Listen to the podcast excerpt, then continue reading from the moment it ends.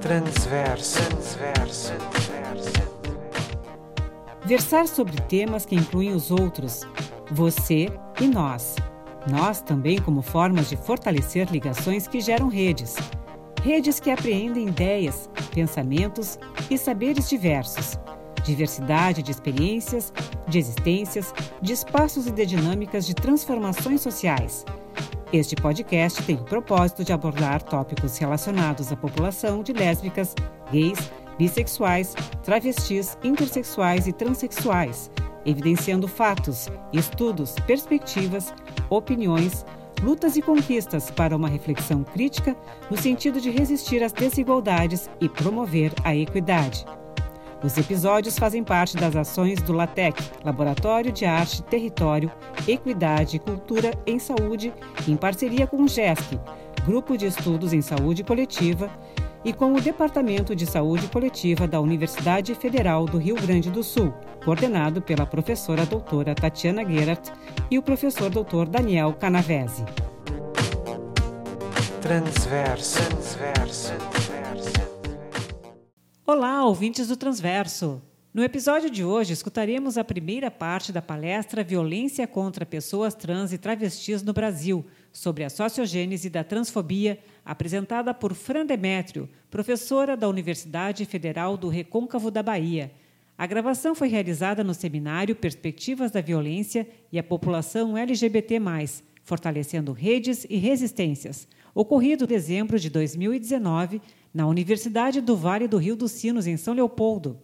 O evento foi promovido pelos programas de pós-graduação em saúde coletiva e em ciências sociais da Unicinos, com apoio da ONG Somos Comunicação, Saúde e Sexualidade, dos programas de pós-graduação em saúde coletiva das Universidades Federais do Rio Grande do Sul, Paraná e Santa Catarina e do Instituto Federal do Rio Grande do Sul, Campus Restinga.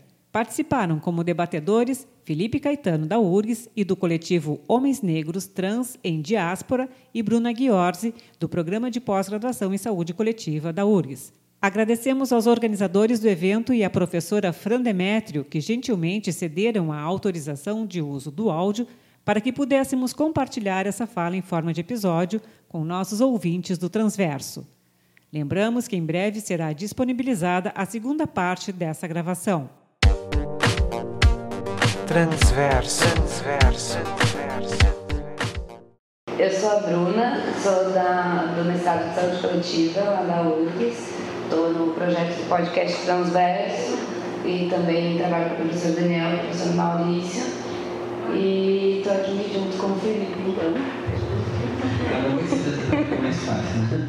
Uh, eu sou o Felipe Caetano, uh, eu estudo na URGS atualmente, em engenharia, eu não trocar de curso. Estudo audiovisual, sou roteirista e sou militante dos assuntos de gênero, raça e direitos LGBT.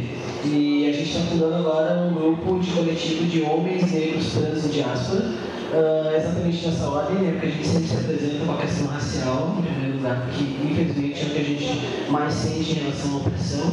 E a gente também sentiu a necessidade, infelizmente aqui no Sul, a gente sabe como é que é o nosso recorte em relação à raça, de a gente ter um grupo, um coletivo que tratasse das questões raciais antes das LGBTs. Né? Porque infelizmente é o que nos pega mais. Até a gente falou sobre a questão visional, uh, e uma pena a gente não ter muitos dados sobre. Né? O, único, o único dado que foi dado em relação ao mestrans foi um dado negativo né, de violência também, que eles podem ter, né, cometer, enfim, mas não foi falado em outras questões. Então é um recorte que infelizmente está precisando de muita atenção. Né?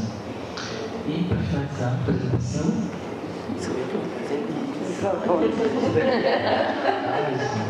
Boa noite, tá? Eu acredito, né?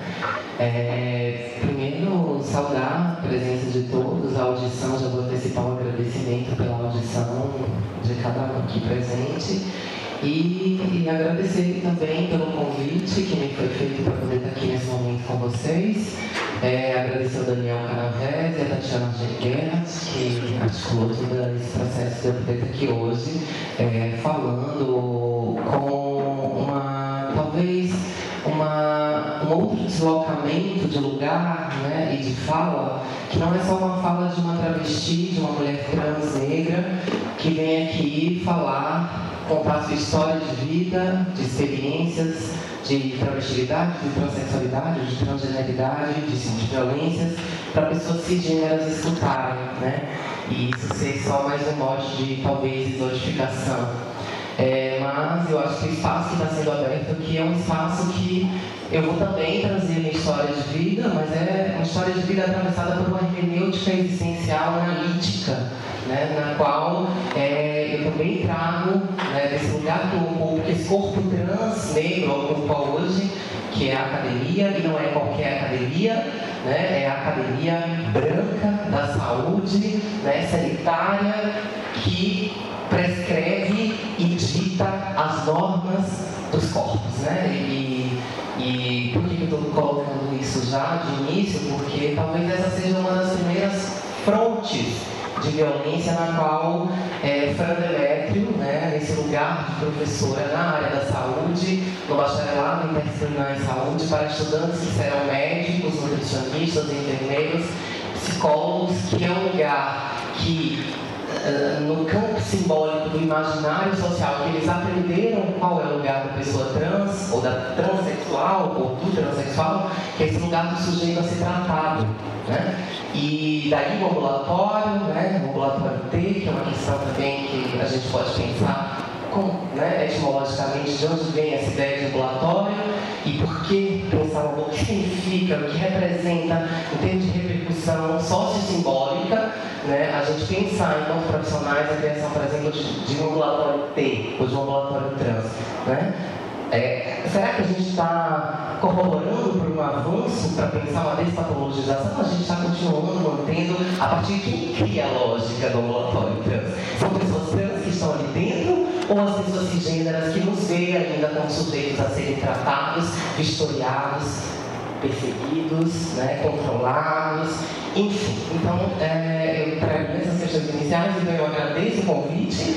É, eu vou, de alguma forma, pedir licença para uma certa liberdade epistêmica, porque talvez algumas questões que eu vá trazer aqui é, não sejam, talvez, é, tão adequadas à audição, no sentido de que eu não estou preparada para escutar, mas eu sugeriria, eu faria um convite para essa abertura, né, a partir de uma transepistemologia que aqui vai falar. Então, muito do que eu venho tentando trazer, e esse movimento, eu já anteciparei que já é um movimento decolonial, né, então é uma presença aqui, é, onde eu estou com um espaço de fala de um, uma hora que me foi informado para poder trazer conhecimento né, aqui para vocês, então é um espaço grande, né, que geralmente pessoas trans e travestis não costumam ter né, nas diferentes instituições e espaços que passam.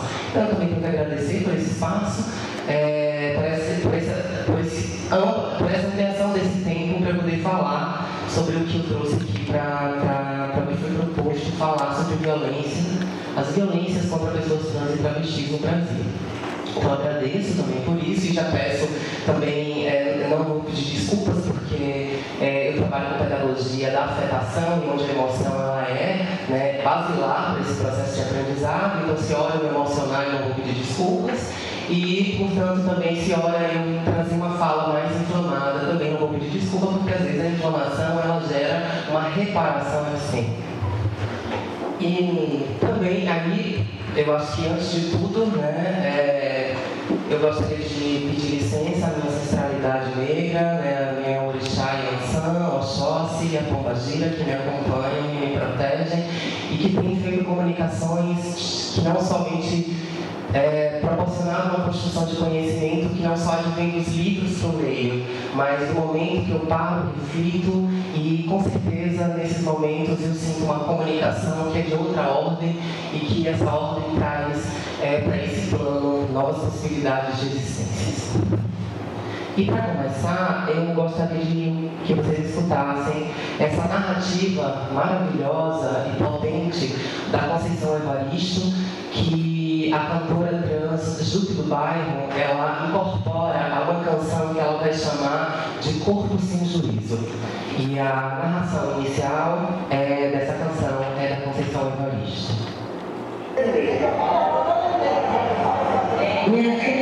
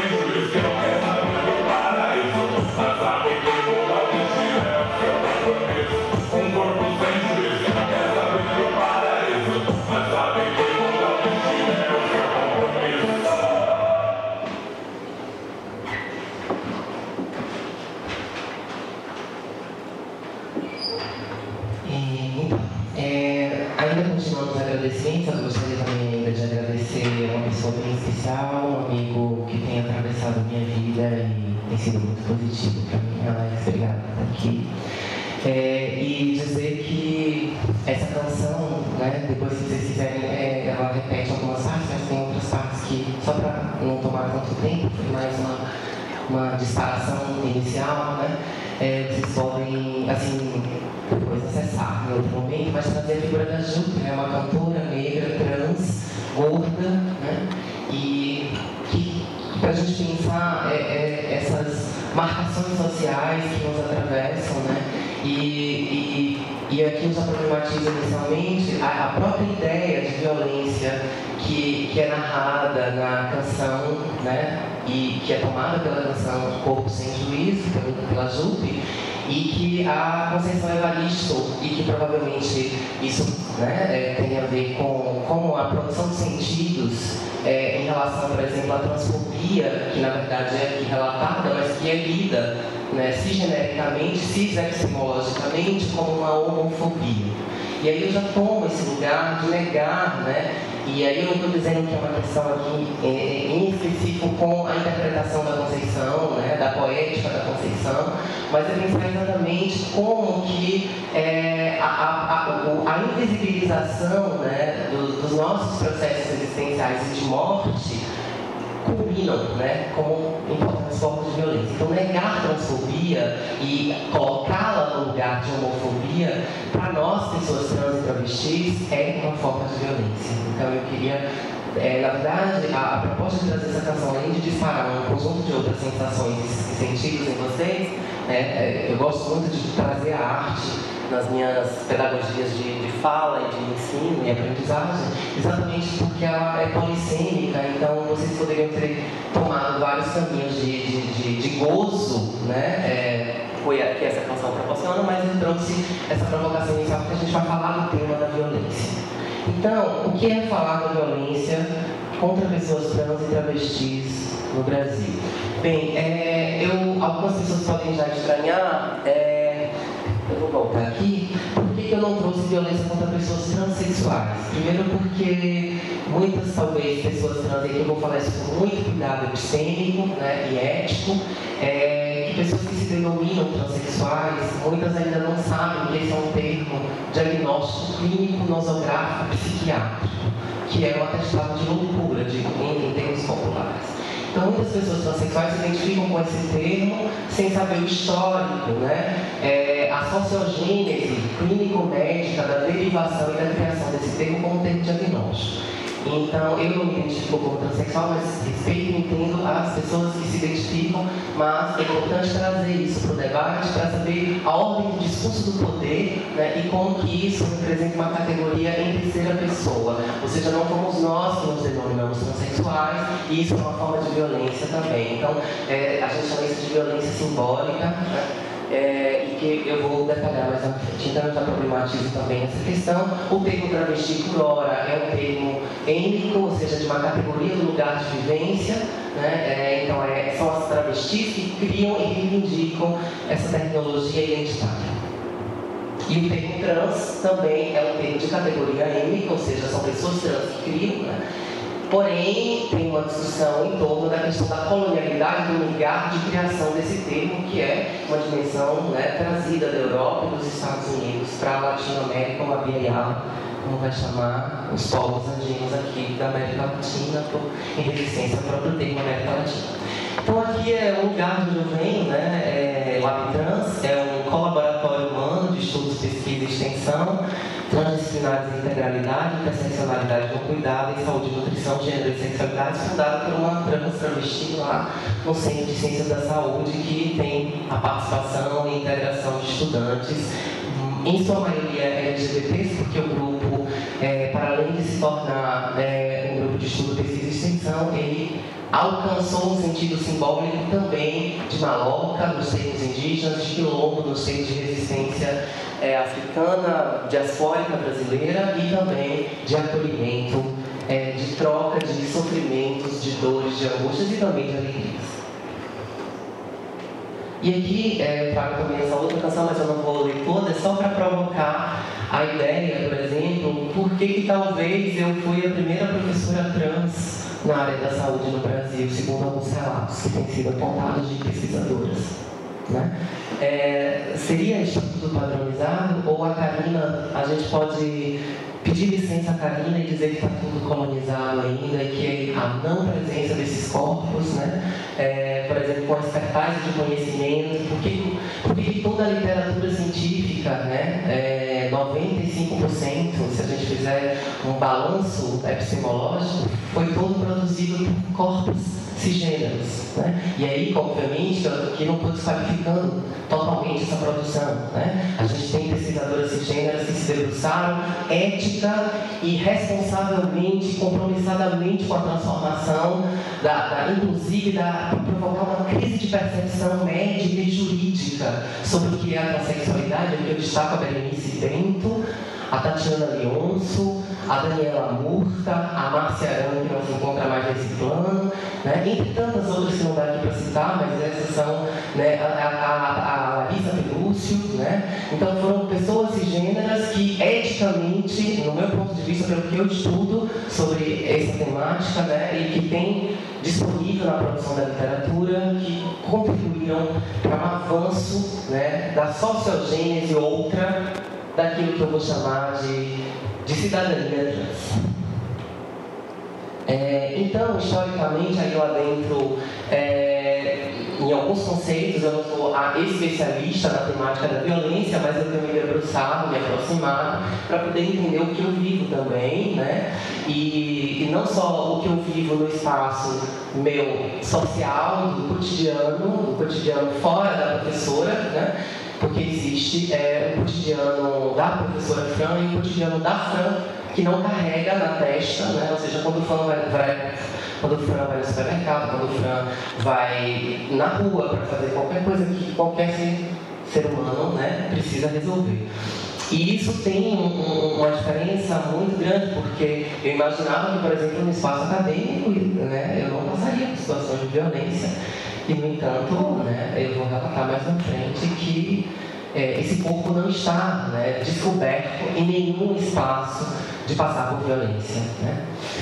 Então, é, e aí foi a partir daí que eu comecei a, a, fazer uma. É, é, depois que eu comecei a ler Foucault também, né, é um autor branco, europeu, não, né, mas que eu não desqualifico de alguma forma, nem de nenhuma forma, no sentido, né, é, é, eu acho que a gente precisa pensar dentro dessa discussão, por exemplo, quando eu vi aqui a Tatiana se posicionar, né, trazendo de alguma forma, como é que a gente pode pensar? E aqui é uma pergunta, é um, é um lance de questão para a gente pensar, a gente precisa pensar como é que as pessoas que são privilegiadas, né, que historicamente foram construídas para estarem no, no, no beneficiamento dos privilégios que hoje estão lá impostos, é, mas que se autocriticam dos seus lugares e que querem estabelecer alianças com a mudança e promoção de novas justiças, de novas formas de fazer justiça social. Porque é sobre isso, quando Tatiana se apresenta, desse lugar eu sou a representação daquilo que vocês criticam.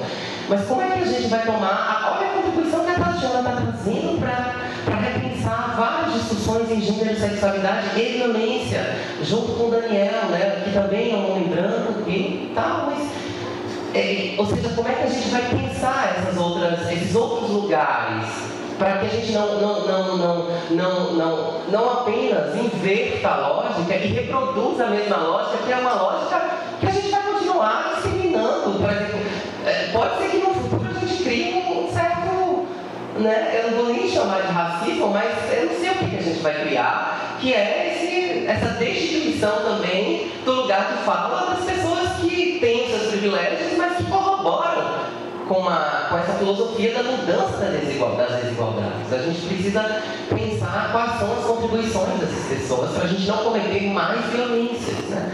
Então eu tenho esse cuidado epistêmico de respeitar é, é, é, essas, essas novas que esses novos questionamentos que vem muito desse lugar da subalternização, dessa nossa reivindicação que é decolonial, né? mas é, a gente precisa ainda pensar estratégias para que a gente não perpetue novas formas de violência ou construa outras formas de violência. Né? Então, historicamente, a violência ela atinge todos os setores da sociedade, sendo um fenômeno multideterminado. Ela não tem somente uma ordem de determinação e, por isso, ela é um tema que precisa de uma análise a partir da sua complexidade. Né? Então, é um termo que aqui já foi falado em outras apresentações polissêmico, é, a Organização Mundial da Saúde define a violência como uso intencional da força ou poder em uma forma de ameaça ou, afetivamente, ou efetivamente contra si mesmo, outra pessoa, um grupo ou comunidade, que ocasiona ou tem grandes probabilidades de ocasionar lesão, morte, dano psíquico, alterações de desenvolvimento ou privações. É, eu diria que aqui a OMS precisaria se aproximar do, da dimensão do dano moral e do dano simbólico que a violência proporciona. Que também é, é de se compreender, é, considerando o contexto e o corpus de pesquisadores que contribuíram para fundamentar essa noção adotada pela OMS.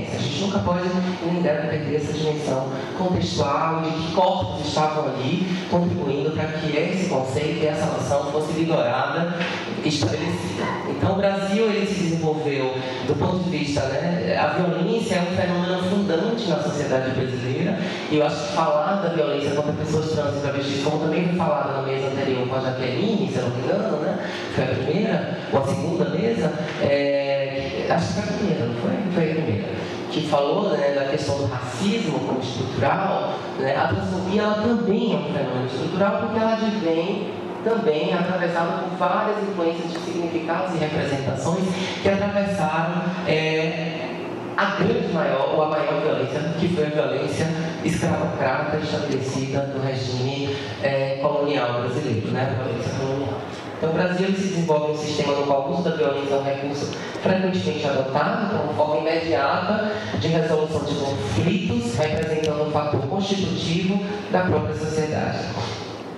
Então, em termos de historiografia da violência como fenômeno fundante da sociedade brasileira, eu trago aqui algumas observações que eu acho importante a gente trazer para dar seguimento aos nossos raciocínios mais na frente, que seriam as primeiras grandes vítimas desse processo foram os indígenas, que são os povos originários do Brasil, da América Latina, população que declinou de um número em torno de 2,5 milhões de anos, vai ressaltar que o processo colonial né, não só dizimou em termos de genocídio indígena, mas dizimou em termos de epistemicídio, porque todo genocídio é acompanhado de epistemicídio e epistemicídio é, material, né, ou seja, daquilo que, que pode ser deixado materialmente, como também epistemicídio imaterial, ou seja, das suas formas simbólicas de, de cosmovisão do mundo. É, a violência ela também foi marcante na evolução da sociedade brasileira, também através do tráfico de africanos e do estabelecimento da, do regime colonial de escravidão. O Brasil foi o país que mais recebeu os escravos, ou eu não gosto muito do termo escravo, mas acabou ficando aí, mas de pessoas escravizadas provenientes da África, que em meados do século XIX, cerca de dois terços da população brasileira era de origem africana. Além de todos os tipos de violência que os africanos e seus descendentes foram submetidos, a escravidão deixou uma herança, que é essa que a gente é, ainda faz uma colheita indesejável né, e intragável, que é a herança da exclusão, do preconceito, da desigualdade e que dificulta enormemente a construção de uma sociedade mais justa e pacífica no nosso Brasil. Então, quais são algumas perspectivas sobre formas de violência ou tipologias de violência? Alguns autores trazem essa classificação, que se chama, é, apresenta essas tipologias, violência direta, violência estrutural e a violência cultural. A violência direta ela se caracterizaria como a perpetração de atos de agressão física, dos quais decorrem traumatismos, lesões ou a morte, refere-se a atos violentos diretamente exercidos entre pessoas e grupos de pessoas, sendo homicídio a expressão mais extrema. A violência estrutural ela tem seus significados relacionados à vigência de uma ordem social, cujo funcionamento implica oportunidades desiguais, ou seja, aquela violência que corrobora para a permanência e a manutenção das injustiças sociais.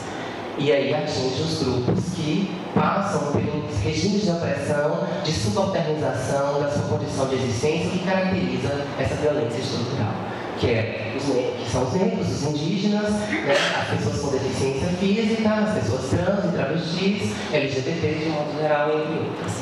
É, esses grupos modernizados. E a violência cultural, que nada mais é a, a, a, a marionetização simbólica do corpo do Estado que, por diferentes instituições e setores, impregnam a norma estrutural de violência na qual as pessoas reproduzem sem perceber. Isso está no campo da microfísica do poder do Estado, onde a violência cultural faz menção a um sistema de ideias e de crenças, que, ou seja, é aquela violência que a gente naturaliza e reproduz e não vê como violência. E, dando seguimento, né, é, como pensar, por exemplo, é, uma queixa de violência como demanda de cuidado em saúde? como aqui também foi relatado pela, se não me engano, pela Jaqueline, é, na mesa primeira, que ela chega na unidade para todo o serviço para apresentar como demanda de saúde o racismo que ela passa. E aquela demanda ela é negligenciada, ela é negada a possibilidade de, acolher, de ser acolhida dentro do serviço. O que significa, eu acho que a, a ideia de, de uma de um exemplo de uma situação como essa, né, que eu chamo de clínico social, eu tenho trabalhado nas minhas metodologias e, pedagogias de ensino no BI em saúde, lá da UFRB, a ideia de pensar não caso clínico apenas, pode pensar caso clínico social, né? porque é, é exatamente a provocar na mentalidade dos estudantes, de, dos novos estudantes que serão médicos, enfermeiros, nutricionistas, enfim, né? profissionais da saúde, pensar que vão existir, vão chegar nas unidades ou em diferentes espaços de atendimento em saúde, demandas que não vão ser da ordem ética, ou seja, da ordem do discurso médico diagnóstico, mas de outro diagnóstico que é o diagnóstico da leitura vivencial social do sujeito. Ele vai dizer: Eu estou passando por racismo, eu estou passando por transfobia, eu estou passando por capacitismo, que é né, a, a, a, dimensão de preconceito e discriminação pela pessoa ser, viver e conviver com deficiência física, qualquer que seja ela. Então, essas são as novas demandas, e daí essas novas demandas que historicamente foram negadas de atendimento, elas estão sendo alvidamente gritadas, reclamadas, batendo na porta dos serviços, e isso tem exigido um novo olhar, um novo modo de operar, um novo modo de ver, não só de ver, mas de olhar ampliadamente, e esse olhar ampliado é aquele que, por exemplo, a gente pode trazer numa perspectiva paradigmática, né, é, do campo da discussão da saúde coletiva, que é como que a gente vai ampliar, é, o, Garçom Wagner né, tem muito cuidado com, com essa ideia de superar o paradigma biomédico, que é esse paradigma restritivo, né, biologicista, que só olha as demandas de, de doença e, e sempre doenças que são de base anatomo-clínicas e nunca uma doença social como é, por exemplo, o racismo, né? se a gente for, por exemplo, para a dimensão filosófica do Alex Roné, o racismo é a dimensão da patologia do social, ou seja, existe um, uma base epistêmica que foi construída por um determinado regime de corpos, que foi a branquitude, na qual desqualifica a existência de pessoas negras, indígenas e qualquer outras, e como que isso interfere, por exemplo, nas construções outras identitárias políticas que existem. Né? Então, é, eu acho que pensar a dimensão, nesse caso, da violência como uma demanda, como uma queixa, é avançar numa clínica ampliada, que é o que, por exemplo, né, é, esse, o sanitarista Gaston Wagner, o Eduardo Cunha, eu acho que é, é o Eduardo é, que foi orientando dele, também propõe, né, é, como pensar essas outras dimensões sociais, culturais e políticas como demandas de cuidado. Então, a violência é essa dimensão social ampla né, e que precisa ser olhada é, a partir de uma reforma. E aí ele vai propor exatamente como é que eu vou entender uma, um, um, caso clínico que não é só clínico, mas é um caso clínico do sujeito social, entendendo que a clínica não se faz sem sujeito e que esse sujeito não se faz sem o social. Né? E aí ele vai propor exatamente pensar é, essa clínica ampliada e compartilhada no cuidado. Então, pensando a violência para uma pessoa trans, por exemplo, ela vai ser importante, ela é talvez a principal demanda de qualquer pessoa trans. Porque ah, não, não, eu desconheço, né, é, mesmo que as, algumas pouquíssimas pessoas trans em situação de vida privilegiada, que negue-se é, ao fato de nunca ter sofrido nenhum tipo de transfobia, que é uma forma de violência estrutural, na qual eu vou falar mais na frente, mas que aqui você já tem uma base. Mesmo que ela seja uma pessoa branca, cirurgiada, de alta passabilidade, mas se ela disser eu sou transexual ou trans, ela já vai ter olhares diferentes e que talvez seja o tipo de olhar que ela não gostaria de receber e que aquilo a atinge de forma que reverbera no entendimento de uma situação de preconceito e discriminação. Então, o fato, evidentemente, dela ser trans já é um fator que gera, que está porque tem uma construção antes de ela nascer, é uma construção de um discurso, de um imaginário sócio-histórico, sociomédico, jurídico, em diferentes, que está impregnado em diferentes e todas as instituições de que é um discurso anti-existência trans e negação dessa possibilidade e que isso coloca uma imagem construída por essas pessoas historicamente né, no lugar da prostituição, no lugar da cabeleireira apenas ele, não é desqualificando nem a trabalhadora sexual nem a cabeleireira. A questão é o determinismo social, político perverso, para manter um sistema de poder masculino que é o patriarcado. Porque não pensem que a prostituição foi criada pelo patriarcado.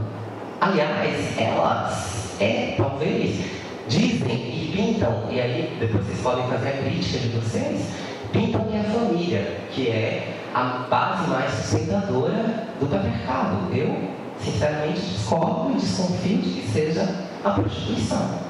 Acabem com a prostituição vocês verem o que acontece com o regime do patriarcado. É, e é por isso que as travestis e as mulheres trans não podem sair da prostituição.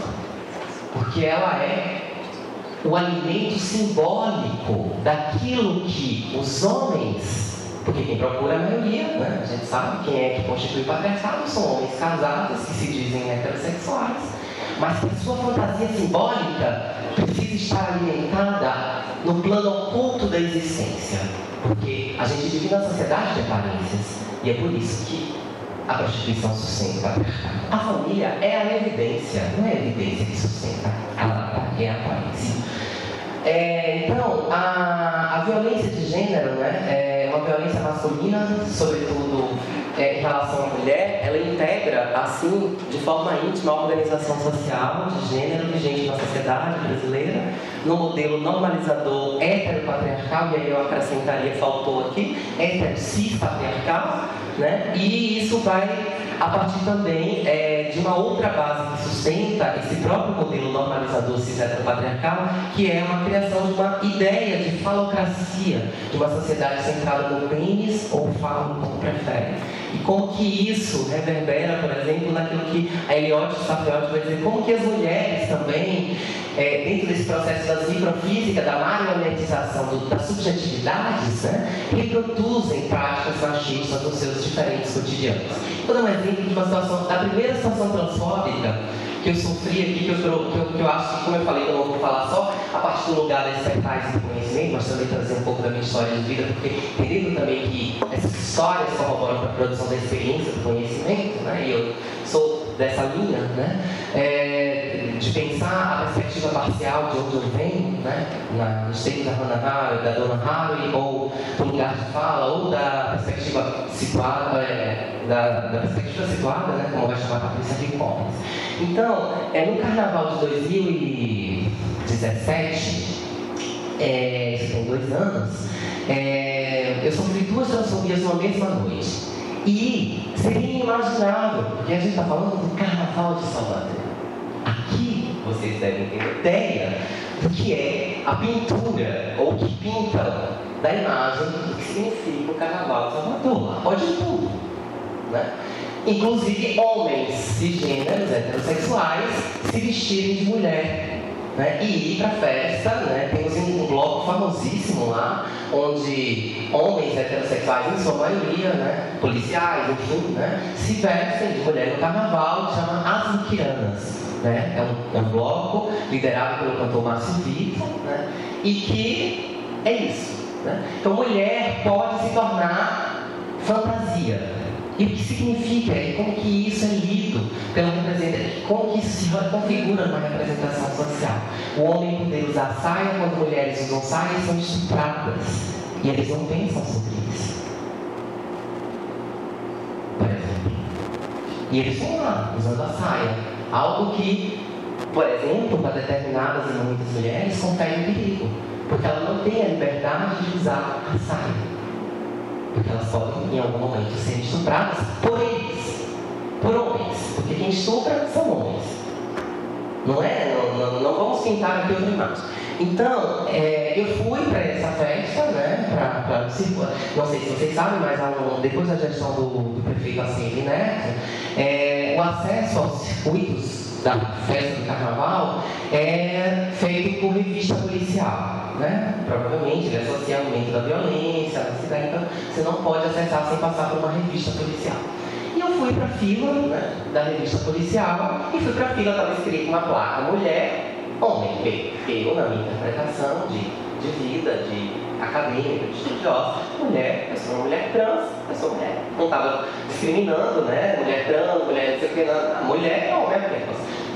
fila de mulher, estava já a Fran, né, como estou aqui hoje, é, já tinha colocado, né, já tinha feito algumas mudanças biotecnológicas para atender algumas subjetividades que eu reivindicava como mulher, na minha compreensão de ser mulher no mundo. Uma dessas mudanças era a colocação da minha prótese mamária, né, Estou eu, então, né, na fila. E um, um policial, são quatro policiais. Dois fazendo a revista da fila dos homens e dois fazendo a revista da fila das mulheres. E eram policiais masculinos, o que me causou estranheza. Né? Serem policiais masculinos fazendo a revista das mulheres. Mas como não era para tocar, era só para passar o, o, o sensor né, de detecção de metais, então talvez por isso que podia ser homem. Né? E aí eu vou passar na minha vez. E aí na minha vez o policial olha para mim, para, eu fui a única pessoa durante esse processo ali que eu presenciei, que foi barrada. Ele simplesmente falou qual é. Eu preciso ver o seu documento para você acessar. Falei, como assim precisa ver o meu documento? É porque você está na fila errada, sua fila é a de falei, não, minha fila é essa, eu sou uma mulher trans e eu estou aqui pela minha identidade de gênero, não pelo, não pelo que consta no meu documento. E isso, ele falando alto. Né? Então, homens da outra fila já começaram a fazer chacota comigo, mulheres iam atrás de mim. Né? Foi uma situação horrorosa, horrível. Eu não aconselho e nem imagino, nem desejo que ninguém passe. Né? Bem, e aí, é, eu tentando né, lutar pelo meu direito de viver no carnaval na condição de mulher. E isso, homens passando vestidos de mulheres. Né? Parece que a vida ela, ela, ela, ela, ela brinca às vezes também com, a, com o próprio sistema. Né? Então o mundo policial deixava vários homens vestidos de mulheres passar, ninguém questionava nada. Mas eu que estou lutando por uma subjetividade existencial, o regime político de governamentabilidade dos corpos não permite. Porque esse corpo infringe a, a norma é cis heteropatriarcal. Então ele tem que ser perseguido, ele tem que ser violado, ele tem que ser humilhado, ele tem que ser massacrado. E não bastou só isso. Eu entrei porque o outro policial que estava com esse que fez a transfobia direta? É, ele falou assim, ó, venha, ele viu a situação, eu já estava em estado de sofrimento, ele falou assim, ó, venha, eu, eu, faço, eu passo o detector, aí ele passou, e, e aí eu falei que eu não ia deixar por aquilo, que eu ia fazer uma denúncia e fui até né, o setor que eles têm um módulo né, de, de denúncias, de, de, é tipo uma delegacia dentro do circuito, e eu fui até essa delegacia e fiz a denúncia para o tenente, o tenente me pediu milhões de desculpas, é, era uma pessoa que me parecia treinada para estar ali, porque me tratou de senhora da hora que eu cheguei até a hora que eu saí, e pediu o número do policial. Eu falei, olha, policial, eu não estou aqui para fazer uma denúncia específica de punição. Eu sou educadora, eu preferiria me disponibilizar para fazer um trabalho pedagógico, educativo com todos os policiais, porque se eu só denunciar esse policial, no meu ponto de vista, isso não vai resolver. Pelo menos no mínimo, eu não vou resolver mesmo, né?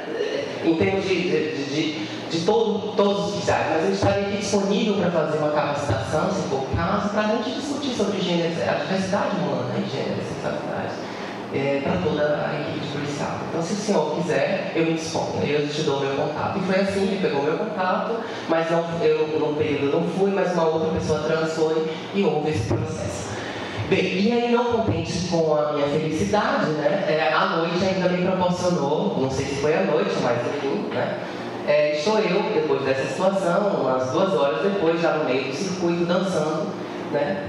já tentando esquecer o que eu tinha vivenciado naquele momento, é, vem uma mulher e simplesmente ela segura os meus seios no meio do circuito. Uma mulher que eu nunca vi na minha vida, ela falou, deixa eu ver como é. Mas não foi um pedido onde a travesti pode autorizar, porque a travesti não tem direito de autorizar nada. As pessoas podem fazer com o corpo da travesti, da pessoa trans, o que elas acharem que pode. Que é, por exemplo, né, a violência que foi citada aqui na cela prisional, né, que, se eu não me engano, foi o Carlos que falou, né, da situação da, da travesti que estava lá na cela, que foi transferida para a cela, cela feminina, e lá as próprias mulheres né, a questionaram, né, que é a única existência que vai estar sempre sendo questionada. E, e, esse questionamento, a resposta tem que ser com a vida nua, como vai dizer os termos do Agápio. Por isso que as travestis têm a vida nua. Porque elas provam que elas são travestis nuas. E é preciso escrutinar, despir, dissecar esse corpo. Senão proximidade, a transgeneridade. E isso é de uma violência absurda. É, vocês têm ideia, é, várias pessoas trans, antes da, da promulgação pelo Supremo Tribunal Federal do direito ao, ao, ao nome social, que é o nome civil, que se transforma né, dispositivamente, simbolicamente como nome civil, né, é, e o direito ao reconhecimento de cidadania do seu gênero a partir da sua autodeclaração, isso em 2018, antes disso, aquelas pessoas que reivindicavam por meios de processos jurídicos, né, é, que tinham que passar os processos jurídicos só atendiam aquelas pessoas que submetiam a redesignação sexual, que é a mudança de sexo da genitália, ou é, a, a, a, o acompanhamento psiquiátrico de dois anos, né, e a hormonização, e os laudos que acompanham, ou seja, precisava de profissionais para testar a legitimidade e a autenticidade da minha identidade. Não sou eu que posso dizer o que sou, é um profissional. Né? E anos e anos, né, precisou é, precisou vários movimentos de luta, de consciência política, de coletividade unida das travestis para dizer para o Conselho de Psicologia e afetar e sensibilizar determinados psicólogos dizer, gente, o que é que eu, enquanto profissional, que prima pela liberdade do outro, pela autonomia, eu estou aqui dizendo, estou aqui escrevendo um documento que narra a possibilidade do sujeito ser o que é. Que tipo de autoridade é essa que, que os. Ou seja, a quem estou atendendo? Ao Estado, obviamente. Né? O Estado diz que você tem que dizer. Né? Como também foi problematizado aqui, a, o acesso a determinadas pessoas na situação prisional, onde o psicólogo é quem vai dizer se entra e não entra. Né? A mesma coisa a vida trans. A vida trans historicamente é marcada por profissionais da saúde, sobretudo médicos, psicólogos, e que eu, e aí eu quero, eu falo dos psicólogos, mas aqui eu quero fazer um outro movimento que eu chamaria revolucionário, que é, que foi dentro do corpo profissional, aquele que caiu, eu diria, uma consciência de si, desse lugar profissional, da sua consciência ética profissional, dizer, não vamos mais fazer isso, não podemos. E o Conselho de Psicologia vai dizer, não mais atestamos pessoas trans. Em 2018 também. Não pode, psicólogos não podem mais fazer laudo né, de atestamento de identidade de gênero. Isso, para mim, é reconhecimento importante, é um avanço anti-violência, porque passa a se reconhecer isso também como uma forma de violência. Então, isso aqui já foi falado por outras pessoas que aqui já passaram nas mesas, então, para ganhar mais tempo, né, é, eu vou aqui para trazer as dimensões da violência que são de algumas é, formas de naturalização dessas violências que é, uma, duas delas aqui em destaque, a violência intrafamiliar e a doméstica, né? onde a intrafamiliar é toda ação ou omissão que prejudica o bem-estar, a integridade física, psicológica ou a liberdade e direito ao pleno desenvolvimento de um membro da família. Pode ser cometida dentro e fora de casa por qualquer integrante da família que esteja em relação de poder com a pessoa agredida. Inclui também as pessoas que estão exercendo a função de pai ou mãe, mesmo sem laços de sangue. Já a violência doméstica inclui pessoas que convivem no ambiente familiar, como empregados, agregados e visitantes esporádicos. A violência doméstica emerge como questão social importante mediante estudos dos conflitos familiares, sendo mais conhecida por referência aos abusos e maus tratos sofridos pelas crianças, pelas crianças, mulheres LGBT. É, fui eu que apresentei, porque na referência que eu usei não menciona a população LGBT e idosos. E aqui traz um panorama né, da população que mais é acometida por formas de violências perversas e extremamente absurdas, inimagináveis um ser humano passar por situações como essa, mas essa é a cara, é a cor, é a raça, é o gênero da violência no Brasil. E aqui, esse anuário de 2017 nem traz população LGBT, nem menciona. Mais à frente, né, em 2019, é que a cara da população LGBTI passa então a ter importância nesse documento. E mesmo assim ainda muito, é, talvez o, o, o, do ano que vem, né, desse ano tem, foi reformulado, está sendo reformulado, mas o do ano que vem talvez já traga com mais detalhes essas diferentes formas de violência contra a população LGBTI no Brasil. É, esse é um documento jurídico, mais, né? Então, é, talvez não não é um documento muito da área da saúde, mas que eu acho que é importante profissionais da saúde aqui presentes, né, ou outros profissionais terem acesso. Bem, aqui já é um panorama de uma Associação Nacional de Travestis Transsexuais que monitora e faz uma militância importantíssima pela luta, garantia de direitos e contra a violação dos direitos, desses direitos conquistados, e isso estão ainda né, é, para serem conquistados, que é a ANTRA. É, no momento, a ANTRA encontra-se na presidência da travesti Keila Simpson e com a supervisão e secretaria da Bruna Benevides, se eu não estiver enganada, é, que também é uma travesti. É, então, os dados da ANTRA de 2017 mostraram, por exemplo, que foram assassinadas, assassinadas 179 pessoas trans no Brasil. Em 2018, esse dado mostra uma queda pequena, mas ainda é um número elevado, né? 162 pessoas trans assassinadas. Em 2019, dados mais parciais que eu tive acesso, é, consta a evidência de já até, o, até a presente data 118 assassinatos de pessoas trans. Aqui um estudo que foi publicado pela Revista Gaúcha de Enfermagem é, e foi feito no contexto do Nordeste brasileiro, numa cidade chamada Cajazeiras, na Paraíba, é, que evidenciou as situações de violência contra travestis e transexuais no município do Nordeste brasileiro. Bem, ele ficou um pouco apagada, mas eu vou ler aqui. É, vocês terem ideia, a maioria situava-se na faixa etária de 18 a 30 anos. É, dentre as menções de identidade de gênero, a maioria era travesti, se identificava como travesti. Na população, a amostra foi de 100 participantes.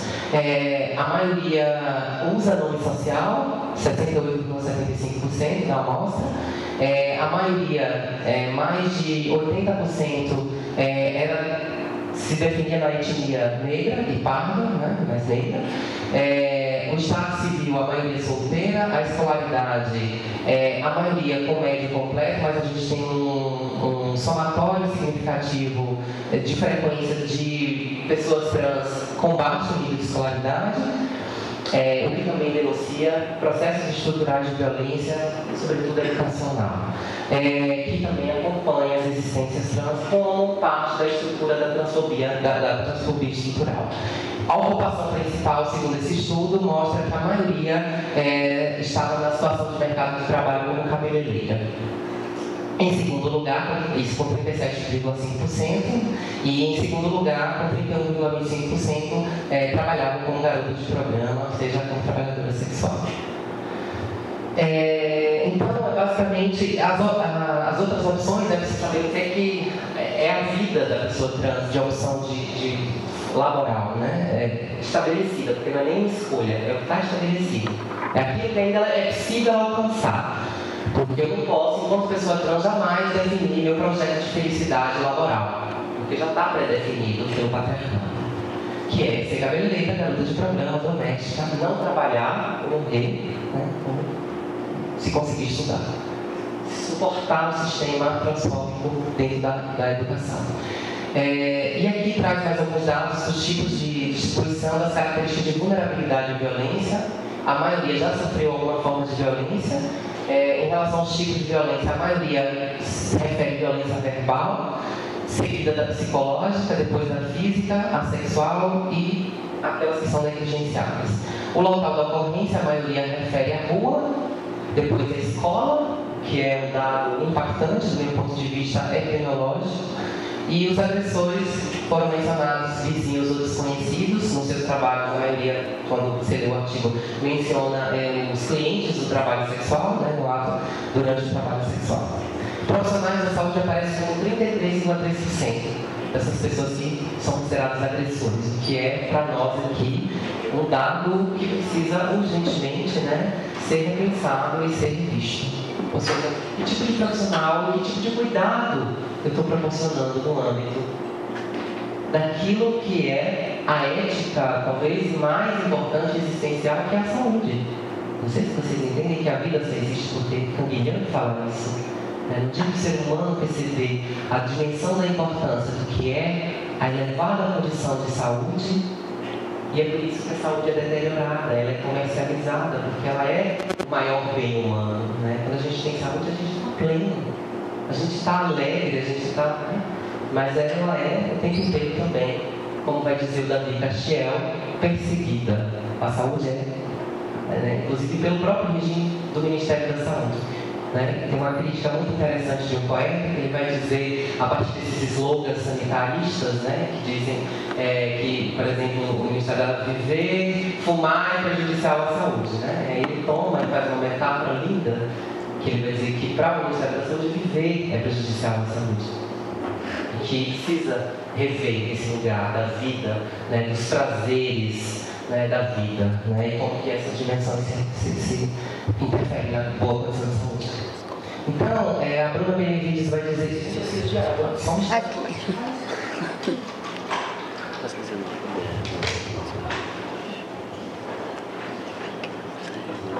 Como é que foi meu tempo?